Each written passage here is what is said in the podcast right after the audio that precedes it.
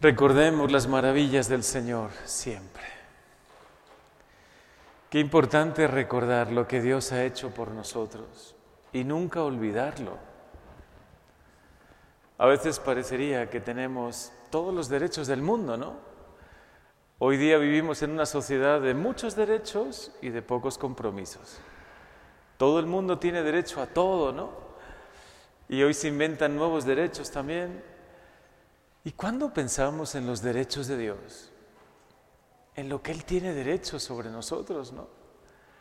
Él nos creó con infinito amor, plantó esa viña, con esa imagen tan bella, hoy nos lo expresa Dios. Plantó su viña y también plantó tu vida y te cuidó y puso todo para que dieses fruto, ¿no? Dice la palabra que la rodeó con una cerca para que no tuvieses peligros, la cuidó, puso todo su esmero en la viña, que eres tú también. Es la iglesia, por supuesto, y es el pueblo de Dios, pero también es una imagen muy bella de tu vida. Dios te ha plantado en esta vida y ha puesto todo su amor, todo su cariño, te ha dado tantos dones, te ha ofrecido el don del bautismo, los demás sacramentos, te ha cuidado y te ha protegido, y Él espera sus frutos. Podemos decir que Él tiene derecho a obtener frutos en nuestra viña. Recordarán cuando Jesús encontró una higuera y no encontró frutos en ella. Y la maldijo.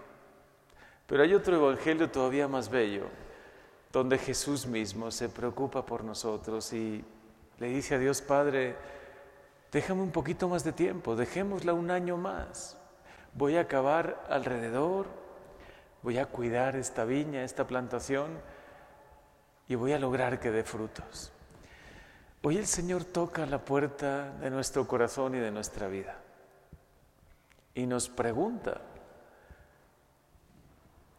después de todo lo que ha hecho Dios, ¿qué frutos hay en tu vida? ¿Hay frutos buenos?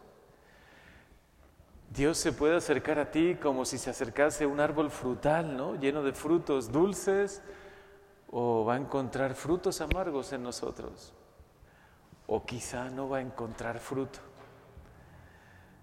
Hoy el Señor nos recuerda que nos ama, que ha hecho todo por nosotros y que debemos vivir agradecidos, continuamente agradecidos por todo lo que recibimos de Dios.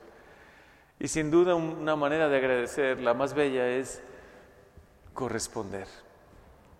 Decirle al Señor, bueno, si hasta ahora no has encontrado muchos frutos buenos en mí, frutos de buenas obras, frutos de obras de caridad, de amor hacia los demás, frutos de santidad, si no los has encontrado, yo espero, Señor, que muy pronto los encuentres en mí.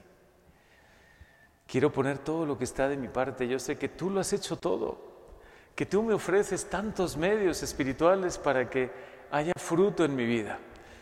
Permíteme ahora, en este tiempo de cuaresma, en este tiempo de gracia que estamos viviendo, que reciba hoy tu palabra, que la guarde en mi corazón y que esa palabra poco a poco, tu palabra, vaya dando fruto en mí. Ojalá muy pronto vengas a encontrar fruto en mi vida y lo encuentres.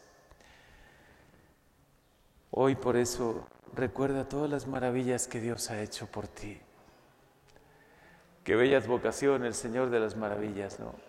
Porque continuamente obra maravillas en nosotros, su gracia, su amor, su misericordia. Y hoy el Salmo te lo recuerda, recuerda las maravillas de Dios. No te acostumbres a tantos dones y beneficios que Dios te está regalando todos los días, comenzando por el don de la vida, ¿no? Tienes vida, tu corazón sigue latiendo, tienes unos ojos para ver las maravillas de Dios, tienes un corazón para amarle y para amar a los demás, unos labios, unas palabras para bendecir, para decir cosas buenas.